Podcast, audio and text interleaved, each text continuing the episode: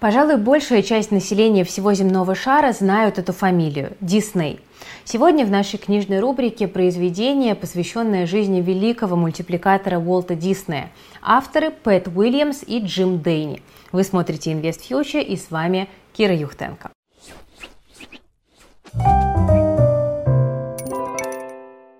Что мы вообще знаем о компании Disney? Ну, наверное, вы сразу представили Disneyland или персонажей любимых мультфильмов, но сегодня это также крупнейший производитель и поставщик развлечений с капитализацией более 200 миллиардов долларов. И учтем, что это после снижения с максимумов на 40%. В ассортименте корпорации, кажется, есть все. Тематические парки и аквапарки, собственные сети э, телерадиовещаний и, конечно же, студия в Голливуде. Мультфильмы производства Дисней видел, ну, пожалуй, правда, каждый. Это чудесные сказки, истории про Микки Мауса и Дональда Дака, преображение Золушки, приключения Питер Пэна. Это лишь немногие из работ знаменитой студии. Но много ли мы знаем о человеке, который основал студию, о самом Уолте Дисней? Основные факты, ну, наверное, да. Он родился в 1901 году в Чикаго в многодетной семье. С детства интересовался рисованием и фотографией, а профессиональную карьеру начал э, в 1920 году, устроившись художником в студию кинорекламы. Но в этом человеке было много необычного. Книга Пэта Уильямса и Джим Дейни «Преврати свою жизнь в магию» позволяет узнать о Диснее намного больше, чем общеизвестные факты. Авторы собрали большую биографию иконы мультипликации, в том числе через рассказы его близких, знакомых и коллег. Благодаря небольшим историям из жизни мы узнаем о главных принципах Уолта Диснея, которые помогли ему добиться успеха. А с тем, что это действительно так, поспорить, ну, сложно. Заслуги мультипликатора признаны на самом высоком уровне. У него 64 номинации на Оскар и 26 статуэток. Интересно, что профессиональное становление Диснея по большей части пришлось на один из самых тяжелых периодов в истории США – на Великую депрессию, когда царили неопределенность и безработица, потому что произошел крах финансовой системы. И вот как раз перед кризисом Дисней решается на очередной эксперимент – рисованный мультфильм с синхронным звуком. Главный герой – мышонок с большими ушами, который станет настоящим символом духа неунывающей Америки в годы Великой депрессии. Именно в Микки Маусе отразится один из основных принципов Диснея – упорство и вера в лучшее. Это то, что нам всем с вами сейчас кажется необходимым. Кстати, немногие знают, что Дисней не сразу создал своего Микки Мауса. До этого в феврале 28 года из-за обмана продюсера и предательства аниматоров он лишился прав на другое свое творение – кролика Освальда. Вот так он выглядел. Ну, кстати, согласитесь, довольно похоже на Микки. В движениях так и вообще не отличить. Но мультипликатор тогда не отчаялся. Он сказал, мы потеряли Освальда, но волноваться не о чем. Мы начнем снимать новую серию мультфильмов с новым героем. Ну, Дисней вообще был таким убежденным оптимизм, оптимистом. Он верил, что когда жизнь закрывает дверь прямо перед твоим носом, все еще остается маленькое окошко. И поэтому он сконцентрировал всю свою творческую энергию на создании нового персонажа. И вот так и появился тот самый мышонок. История о Уолте и его новом альтер-эго Микки Маусе наглядно демонстрирует, как с помощью воображения можно решить любую проблему. Любая потеря – это не крах, а лишь еще одна задача для творческого и пытливого ума.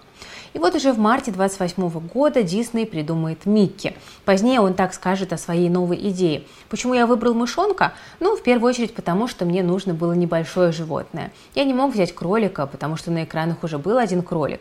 Так что я выбрал мышь. Я всегда находил их весьма забавными созданиями. Сначала я хотел назвать своего героя Мортимером, но в итоге изменил имя на Микки, потому что оно звучало более дружелюбно. А еще он признается, что прототипом знаменитого персонажа стал его любимейший актер, и вы, наверное, догадались, что это был Чарли Чаплин. В мае 28 года в Голливуде состоялся тестовый показ первого немого мультфильма про Микки Мауса в сопровождении органа. Дисней сидел на последнем ряду, наблюдая за реакцией публики. Ему хотелось понять, какие задумки ей понравятся, а какие нет. Но в тот вечер успех имели все сцены без исключения. Люди просто влюбились в Микки. Но первая версия Микки Мауса очень отличалась от того, каким мы знаем его сейчас. В целом он ужасно походил на удачливого кролика Освальда. У обоих были большие, похожие на маслины носы, глазки пуговками, короткие штанишки и дерзкий нрав. Ну, на самом деле, единственное отличие заключалось в том, что у Освальда были длинные уши и короткий хвостик, а у Микки уши были большими и круглыми, а хвост длинным. Интересно, что Уолт говорил так. Микки должен был выглядеть просто, ведь нам приходилось готовить по 700 футов пленки в неделю. Мы просто не могли позволить себе персонажа, которого сложно рисовать. Голова Микки – это два кружка. Уши у него тоже круглые, потому что так их можно рисовать одинаково, вне зависимости от того, как он поворачивает голову. Его тельце похоже на грушу, а завершает образ длинный хвост. У него тонкие ножки, на которые мы специально надели большие ботинки, чтобы он выглядел как мальчуган, стащивший обувь у отца. Мы не хотели делать ему мышиные лапки, так как он должен был походить на человечка. Вместо этого мы надели на него перчатки. Однако пять пальцев у такого маленького создания показались нам слишком громоздкими, пальчиками, и мы убрали один. На один пальчик меньше работы. Наконец, чтобы придать образу большую выразительность, мы обидели Микки в штаны с двумя пуговицами. Ну, как мы видим, образ сделали простым именно с практической целью, чтобы быстрее рисовать. Но специалисты по мультфильмам утверждают, ключевым моментом для успеха Микки Мауса стала именно его приятная взгляду форма.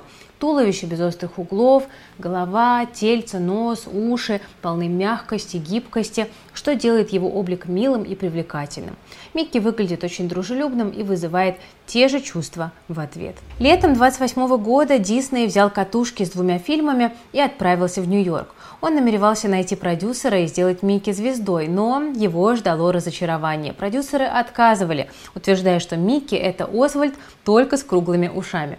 Ну и тогда Уолт понял, его мышонку нужно нечто, что раз и навсегда отделило бы его от удачливого кролика, кота Феликса и других персонажей. И он решил научить Микки говорить.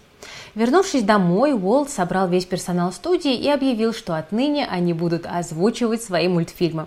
Цитата «Нам выпал шанс стать первыми и завоевать весь рынок. Главное – не упустить его». Дисней задумал мультфильм, в котором действие на экране будет сопровождаться фонограммой с музыкой, звуковыми эффектами и речью. Первой пробой стал мультфильм «Пароходик Вилли». Уолт показал его нью-йоркским продюсерам, но снова получил отказ. Тогда он обратился за помощью к Гарри Рейшенбаху. Это эксцентричный промоутер. Гарри, например, однажды выпустил львов и обезьян в фешенебельных отелях Нью-Йорка, чтобы привлечь внимание к новому фильму о приключениях Тарзана «Уолт», сказал Гарри. «Эти ребята не способны понять, что хорошо, а что нет, пока публика не скажет им об этом. Ты должен показать свой фильм в большом нью-йоркском кинотеатре. Когда люди заговорят о тебе, ты без проблем найдешь дистрибьютора». Ну, вполне здравая мысль. И вот Рейшенбах устроил Уолту встречу с управляющим кинотеатром Колони Ротфелем. Тот приобрел права на двухнедельный показ пароходика Вилли за неслыханную по тем временам сумму – 500 долларов в неделю. Премьера мультфильма состоялась 18 ноября 1928 года перед показом криминальной драмы «Gang War» – «Бандитские войны». После просмотра публика аплодировала и аплодировала стоя. The Walt Disney Company объявила эту дату официальным днем рождения Микки Мауса. Мультфильмы о мышонке становились даже популярнее полнометражных фильмов. В кассах кинотеатров люди интересовались, а у вас идет фильм с Микки Маусом? И если ответ был отрицательным, они просто уходили в другой кинотеатр. Очень скоро студия получала столько денег, сколько Уолту даже и не снилось. Всего через 8 месяцев после потери кролика Освальда Дисней стала лидером анимационной индустрии. Уолт легко оправился от прошлого удара, злодея-продюсера, совсем как его непобедимый Микки. А в 1929 году при кинотеатре Fox Dome в Оушен-парке в Калифорнии появился первый клуб Микки Мауса. К 1931 году его фан-клуб насчитывал уже около миллиона участников. Дети ходили на воскресные собрания, пересматривали мультфильмы о Микке и распевали официальную песенку клуба «Минис Юху». В общем, успех был ошеломляющим. Сам президент США Франклин Рузвельт восхищался силой духа и находчивостью Микки. Он отдал распоряжение показать мультфильмы про Микки Мауса в Белом доме. Король Англии Георг V приказал сопровождать этими мультиками все кинопоказы, проходившие в Букингемском дворце. Так Микки принес радость и надежду в мир, погружающийся в Великую депрессию. Его неиссякаемый оптимизм, такой же, как и у Уолта, оказался именно тем лекарственным средством, которое было так необходимо обществу. Со временем семья диснеевских персонажей росла. Появились Гуфи, Дональд Дак, Плута и другие, о которых тоже можно почитать в книге. Но Микки навсегда остался символом Дисней. Он был альтер-эго Уолта. Битвы Микки с Питом символизировали борьбу самого Уолта с превратностями судьбы. И как и мышонку, Уолту всегда удавалось найти креативное решение проблемы. Дональд Дак, например, однажды оказался прямо в нацистской Германии. Это произошло в мультфильме «Der Führer's Face» «Лик фюрера», сатира 43 -го года. По сюжету Дональд попадает прямо в гущу событий. Он рабочий на немецком заводе и вынужден трудиться 48 часов в день на благо фюрера. Но Дональду повезло, это оказалось всего лишь сном. Кстати, в некоторых публикациях утверждают, что Дисней симпатизировал немецкому режиму. Но мы видим, что это не так, ведь история про Дональда не единственный антифашистский мультфильм, созданный студией во время войны. Они были настолько успешны, что Гитлер даже пытался противодействовать их показу в Европе. Об этом тоже можно очень подробно почитать в книге. Это интересные нюансы. Итак, друзья, как мы видим, Великая депрессия заставила всю Америку затянуть пояса потуже, но только не студию Уолта. Компания Disney зарабатывала как никогда много. Большую часть этих денег Уолт вкладывал в новое оборудование и технологии, чтобы улучшить качество своих мультфильмов, ну и также в расширение штата и увеличение числа проектов. И главный вывод здесь такой. Сложные времена – это не повод отчаиваться. Они, напротив, должны стать мотивацией, чтобы сделать рывок к успеху. Друзья, жду ваших комментариев, насколько вас вдохновляет история Диснея. Меня, честно скажу, очень. И какие у вас любимые персонажи, тоже напишите. Э, давайте немножечко поговорим о чем-то таком теплом, вечном и настоящим, хотя, казалось бы, да, это всего лишь мультяшный персонаж, но насколько близок он оказался людям из самых разных стран мира. Друзья, теперь время конкурса. Я с огромным удовольствием разыграю для вас книгу про Уолта Диснея. Э, выберу самый лучший комментарий, так что проверяйте, что вы подписаны на Invest Future на YouTube, ставьте лайк под этим видео и пишите ваши комментарии. Через неделю объявлю имя победителя. На прошлой неделе, друзья, в книжной рубрике мы с вами говорили про летнюю подработку, и я там разыгрывала наш уже тоже практически мультипликационный продукт. Это наш э, финансовый комикс «Ани и Макс. Финансовая зарплата». И пришло время объявить победителя. Это Александр Несынов.